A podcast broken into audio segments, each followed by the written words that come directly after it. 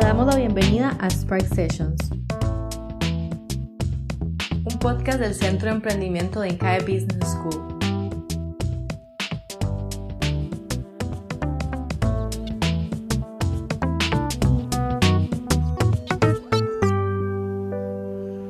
Yo soy Francisco Pérez, director del Centro de Emprendimiento de INCAE, y hoy tenemos como invitado a Orlando Espinosa, emprendedor ecuatoriano de 24 años.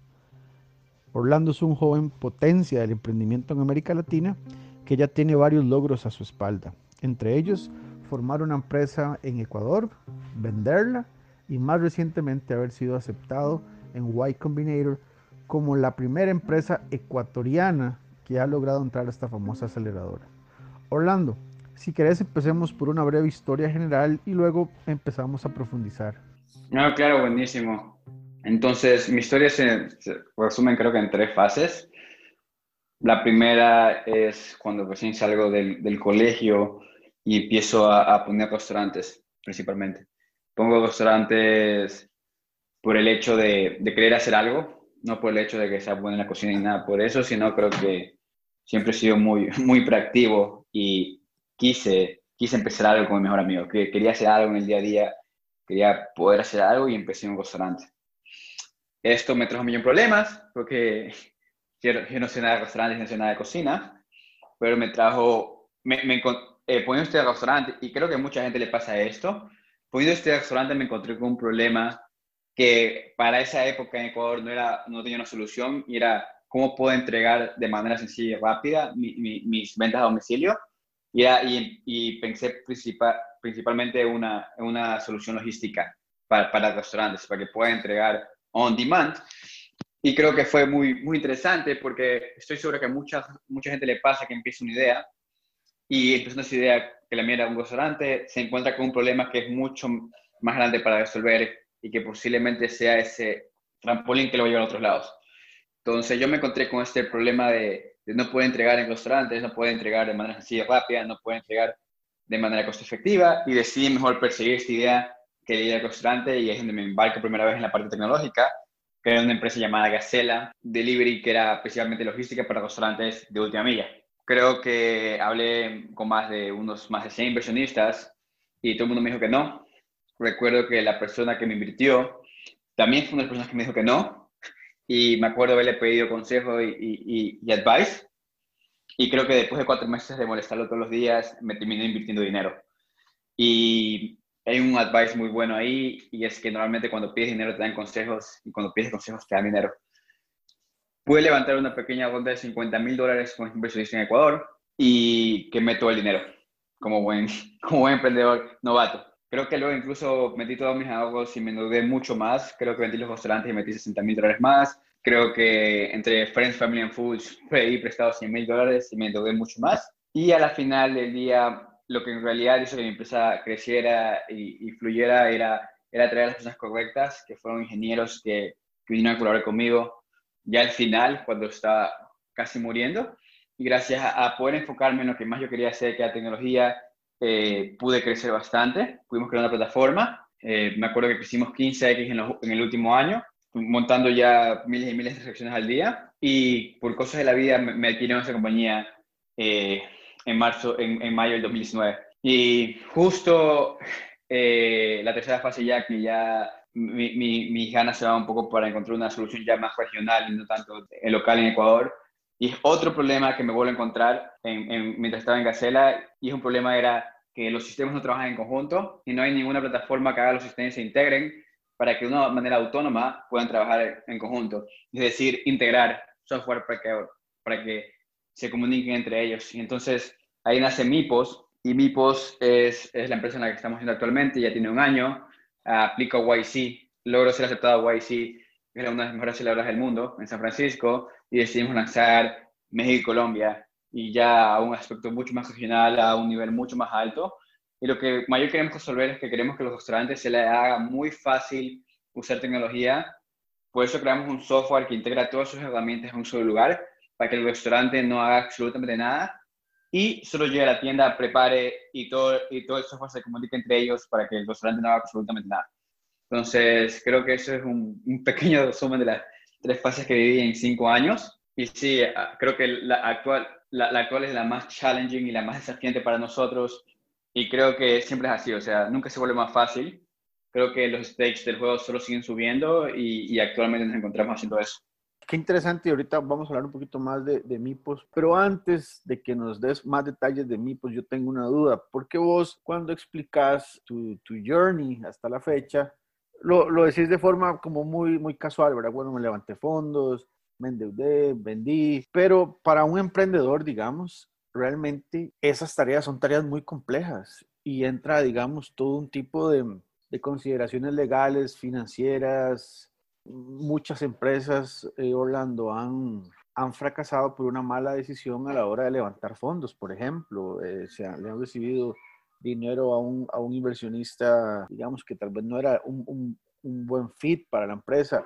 Vos, en este sentido, cuando haces esas, estas transacciones, ¿te apoyas en algún experto legal o, o lo haces más, de, más informal, basado en confianza? No, creo que al principio me basé mucho no, creo que siempre me he basado mucho en otros emprendedores que ya han pasado por esto y que en esta área creo que todo el mundo, todo emprendedor que ha pasado por aquí te quiere dar una mano.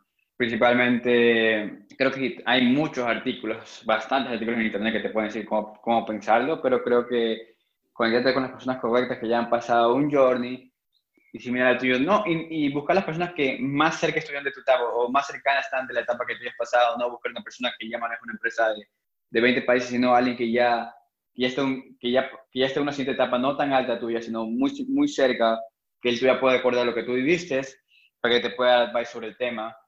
Luego, cuando ya, cuando ya entré a YC, el YC me ayudó mucho porque cualquiera puede ver esto y hay un SAFE, que es un documento para que te inviertan, público de YC en su página, que tiene términos, o sea, que tiene todo como que toda la parte legal muy simple para un founder y, y no pensar en, en, todos los peros y contras, posiblemente. Eh, ya en términos de, de, de, los números o del dinero en cambio ya va en cada negociación y en cada propuesta de valor que haces.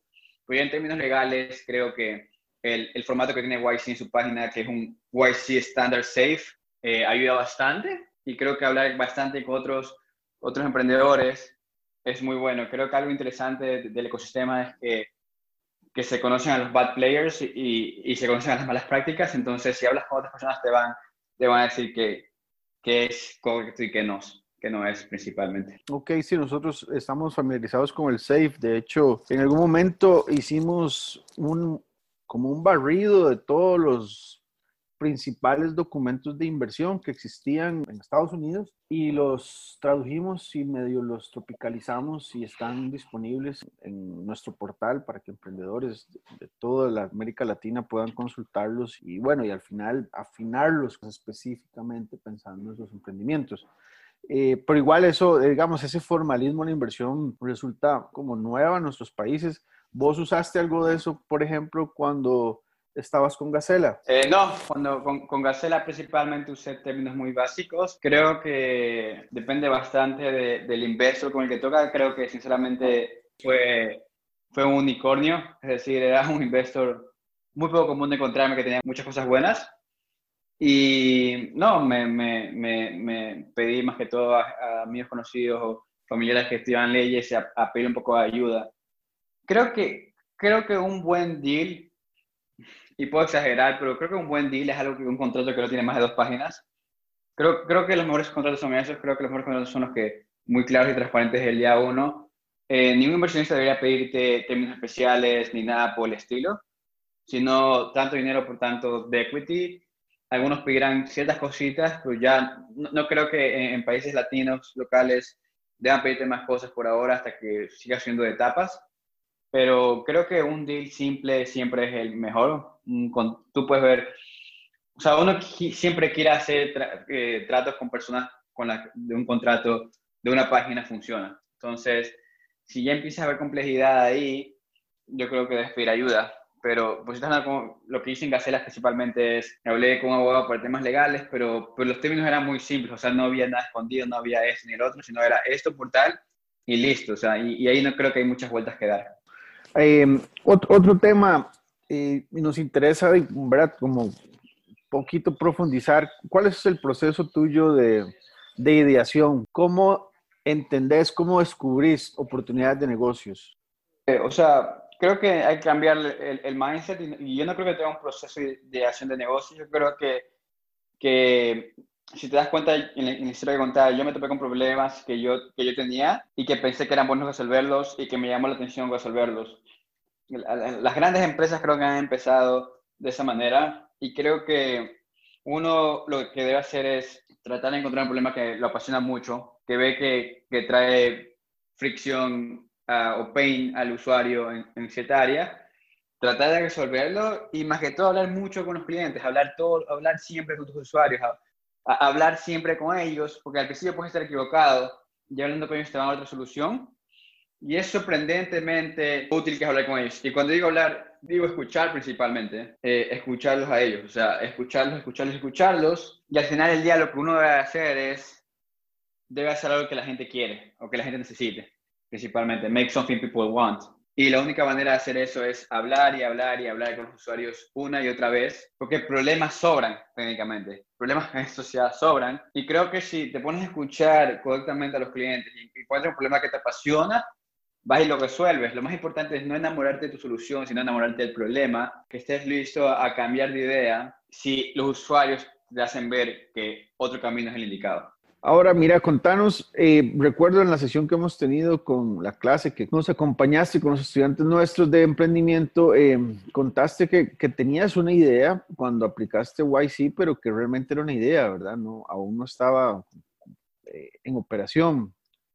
Contanos cómo ha sido este, este proceso de aceleración con ellos y, y, bueno, y cómo has hecho para, para formar un equipo, porque al final era, era, primero la motivación fue tuya, pero ha sido has ido formando un equipo, has ido creando empresa en, este proceso.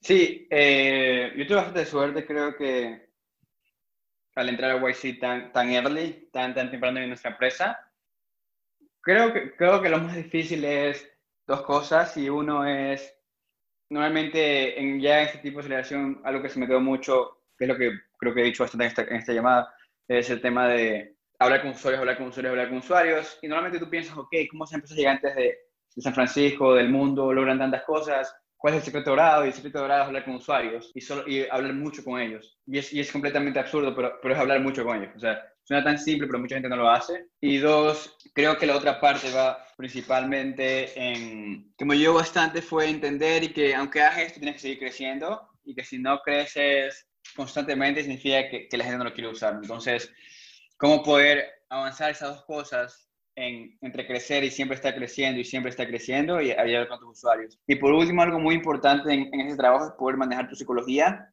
porque un día estás en la cima del mundo y otro día no. Y creo que, que, estar con gente que ya pasó todo eso era muy confortante. Creo que algo que, que todo el mundo te decía era have fun, o sea, diviértete, disfrútalo porque estos días no van a volver y, y, vas a recordar todos los problemas que tenías y vas a decir, ¿por qué no disfruté más eso? Ya que posiblemente para algunos de nosotros será las épocas más desafiantes de nuestras vidas que debemos aprovechar al máximo. Entonces, creo que, estar, poder estar con, con, esas personas que ya han pasado 10 veces más lo que tú pases, son unos expertos en su área, es un poco desconfortante para tu psicología, porque creo que una parte más difícil es estar manejando esa psicología de, de un día estás en encima del mundo y otro día no, principalmente.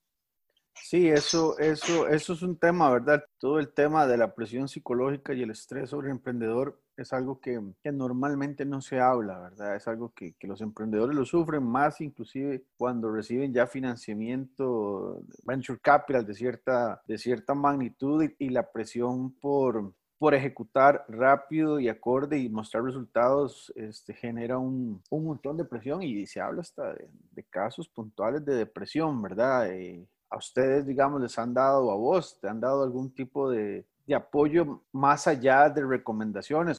O básicamente es como, bueno, si en algún momento llegaras a sentirte así, existen estas opciones. Hay, un montón de días que, que, obviamente me siento aplastado por el mundo, pero, eh, y creo que todos los emprendedores se pueden identificar con eso. Pero algo que uno debe tener claro cuando se meta a esto es que startups son, e, es, es mucha vida, e, es pura vida como. ¿Y a qué me refiero que, que, es pura vida? Es que te va a hacer vivir. Y, y, a lo que me refiero que te va a hacer vivir es que no son los ups and downs de una vida normal, son los ups and downs al extremo. Entonces, vas a vivir, vas, vas a sentir un montón de emociones, vas, vas un día a sentirte con todas las ganas del mundo porque todo va como tú planeas y te sientes con una energía increíble y absurda y, y al extremo y va a haber días que todo sale mal porque estás haciendo algo muy, muy complejo y muy difícil, vas a sentir que todo el mundo te pesa encima y son extremos y eso hace que vivas mucho. Entonces, la gente que se mete en esto debe entender que va a tener una vida muy plena y, y ahí me gusta preguntar, o sea, hay una pregunta que, que me acuerdo que es uno de mis libros favoritos de Elio Gortlat y los, y los procesos y los modelos mentales, y este libro se llamaba The Choice, y principalmente es, uno, uno quiere vivir una vida plena o una vida fácil, y, son dos cosas muy distintas. Eh, y, una vida plena e, e, es, es, es, poder hacer las cosas que te llenan y, poder tener la habilidad de resolver problemas. O sea, todos los días uno tiene problemas, pero, pero tiene que tener la, la, capacidad o, o, tener el mindset para, para, poder resolverlos, ya que en este mismo libro, con todo el tema de procesos mentales y Gortlat, es que todo en esta vida es resolvible, solo que tenemos las hipótesis incorrectas o las suposiciones incorrectas y, lo único que tienes que hacer es resolverlas. Entonces, e, es eso, o sea, si te pones en ese mindset, si te pones en ese mindset de, de que es, eso es lo que primaste y, y, que hacer algo grande, muy grande cuesta, o sea, va, vas a poder manejarlo y creo que es algo que trato de acordarme, que sinceramente yo sí me olvido a veces, pero es que es algo que, que, trato de acordarme siempre. O sea, mañana nuestra empresa puede fracasar como cualquier otro emprendimiento, pero la, la, razón por la que debes hacer esto es que mañana si, si todo falla, de, deberías igual terminar, igual de sentirte bien si lo hiciste por la razón correcta. Y, y, creo que manejar esa psicología es algo que nos toma tiempo a todos y es experiencia, porque vuelvo repito, es, es vivir mucho, es vivir muchas emociones. De acuerdo. Y, y, hablando de esto del, de los retos, ¿verdad? Porque ahora con este, con, con, con MIPOS, eh, yo creo que el, el, el, reto aquí ya, ya le, le apuntaste a, a, algo global y fuiste al, al, lugar adecuado, digamos, para poder eh, implementar esa visión global que tenés, que, que, que, eso es uno de, las, de los grandes retos del emprendimiento en América Latina, ¿verdad? Eh, contanos cómo, cómo surge esa visión y, y, cómo luego esa visión uno puede operativizarla eh, e irla implementando paso a paso, que es lo que estás haciendo ahorita. Sea, creo que lo primero es contratar a la mejor gente posible. Creo que ahorita, ok, sí, o sea, entramos a YC y todo, pero creo que no hemos hecho absolutamente nada todavía. Creo que eh, sí, tuvimos un, un, buen comienzo. el apoyo de YC es increíble, pero no hemos logrado nada absolutamente todavía. Y, y, creo que el primer paso es contratar a la gente adecuada. Eh, yo, yo me acuerdo que, que, molestaba a mucha gente por email todos los días o que siempre hacía reach out a gente que, que me gustaba mucho su trabajo y, tenía una lista. Y todavía tengo una lista de, gente con la que me encantaría trabajar. Y, creo que lo primero que hice en YC cuando entré fue, ok, saco mi lista, todas esas personas que estaban out of my reach, pero creo que ahora cambió todo eh, quiero que trabajen con, conmigo, porque estas personas son las que harán una empresa increíble. Y, y eso es principalmente lo que yo hice.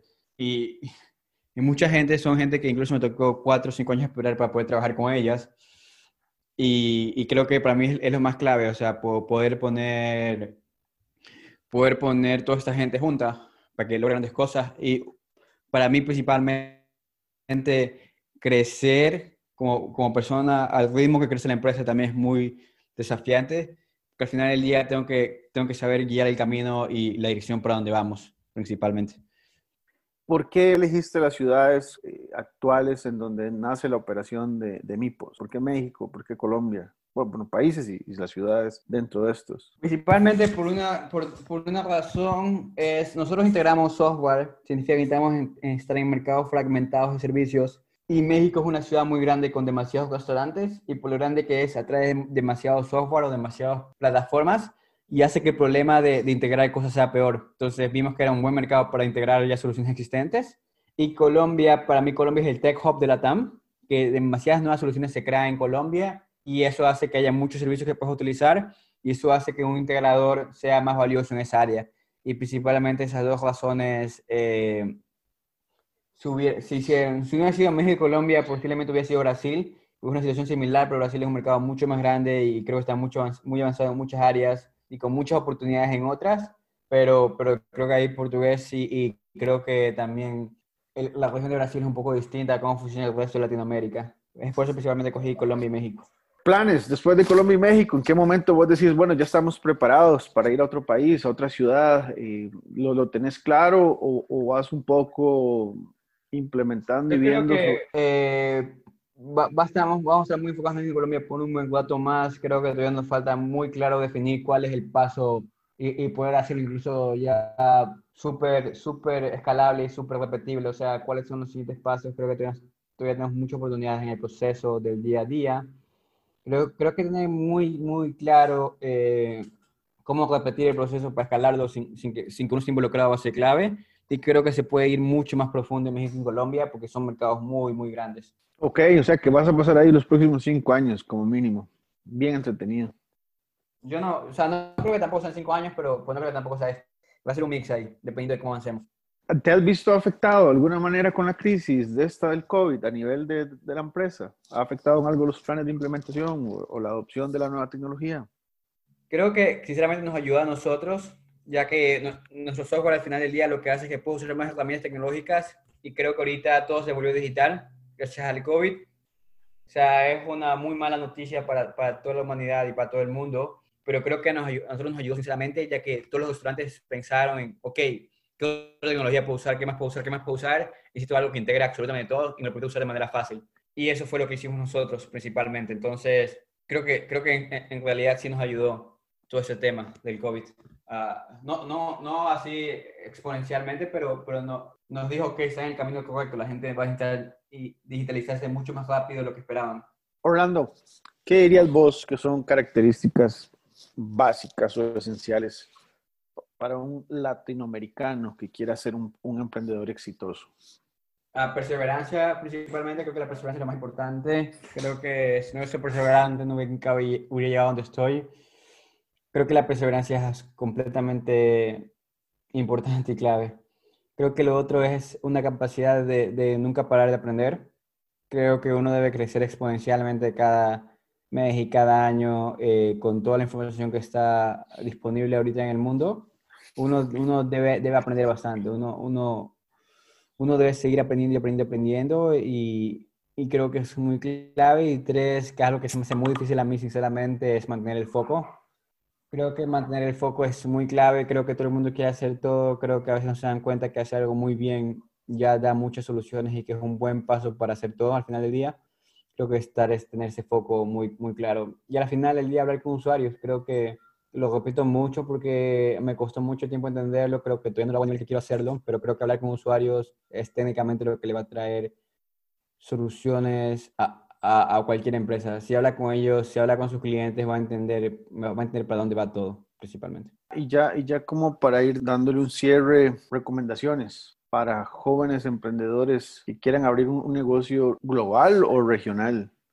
Sean más ambiciosos de lo que ya son. Creo que algo que yo me diría a mí mismo es sueña más grande. Sueña mucho, mucho más grande de lo, de lo que tú haces Dos, eh, ustedes tienen la mejor herramienta ya, el máximo innovación que, que, es el Internet. Aprovechenla.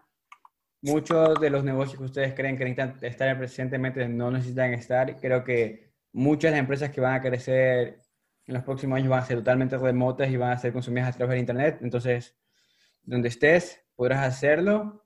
Y tres, busca y trata de trabajar con la gente con la que siempre sueñas trabajar, porque eso hace toda la diferencia de, de de un peso en ti o a lo que te motiva a ir todos los días. Creo que son las tres cosas que yo recomendaría bastante.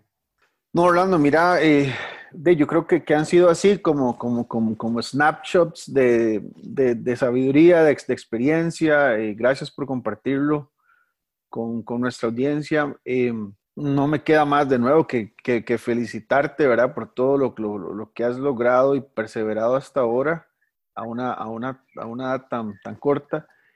Y, bueno, gracias por compartirlo, gracias por, por eh, permitirnos eh, de alguna manera usar tu, tu, ejemplo, ¿verdad? Para, para demostrar que, que en Latinoamérica hay muchísimo talento, eh, talento de primer mundo y que, que, como vos decís, es un tema más de, de perseverancia, un tema más de, de ambición, de, de, querer, de querer y saber que, que se puede hacer más y, y esa es un poco la, yo diría que la nueva, el nuevo elemento que debemos incorporar en, todos nuestros procesos de, emprendimiento, ¿verdad? Y es eh, ya ahora con, con esta aceleración hacia, la transformación digital, realmente ya no, los, límites geográficos que antes, o las barreras físicas que antes eran tan claras para nosotros, ya, ya, ya dejan de existir, ¿verdad? Igual a la hora de, de implementar los, las iniciativas, los emprendimientos, pues sí hay que lidiar con las realidades específicas de, de cada zona o región o país, pero, pero desde la conceptualización sí, sí podemos y debemos apuntar a más. De parte mía, Orlando, de nuevo, muchísimas gracias. No, buenísimo, no, muchas gracias. Lo, único que, trato de hacer al, conversar sobre esto es que alguien me ayudó a mí, mucha gente me ayudó a mí, pero alguien en cada diferente época que lo necesitaba. Y, y creo que lo más importante de esto es, es, give back. O sea, no, no, no, soy ni siquiera, mm, creo que la persona más inteligente que conozco o, o, o, cualquier cosa diferente acá. Soy, creo, una persona muy normal, muy, muy, muy average, muy promedio. Y, y a veces escuchar esto funciona y, sirve. O sea, te, te, te, cambia un poco el chip. Y creo que demasiada gente me ayuda a mí y, y es muy, muy parecido al dicho de, de estar sobre hombros de gigantes. Yo no hubiera llegado donde estoy si, si alguien no hubiera creído en mí y alguien no me hubiera dado el, el, consejo que necesitaba escuchar, o el soporte que necesitaba escuchar, o, o las fuerzas que necesitaba en ese momento. Y creo que es muy importante que todos allá afuera entiendan que hay un montón de gente que pasó por lo que, por estás pasando y, y, lograron grandes cosas. A veces pedir ayuda no es tan malo y a veces te toparás con gente que, que está muy dispuesto a ayudarte porque alguien ayuda a ellos. Creo, creo que es eso y creo que es la mayor razón por la que hemos compartir las cosas que he vivido, porque quiero que, que más gente pueda, pueda derrotar sus obstáculos y, y lograr lo que tanto sueña. Muchísimas gracias, Orlando. Un abrazo. Gracias por escuchar Spark Sessions de Incae Business School.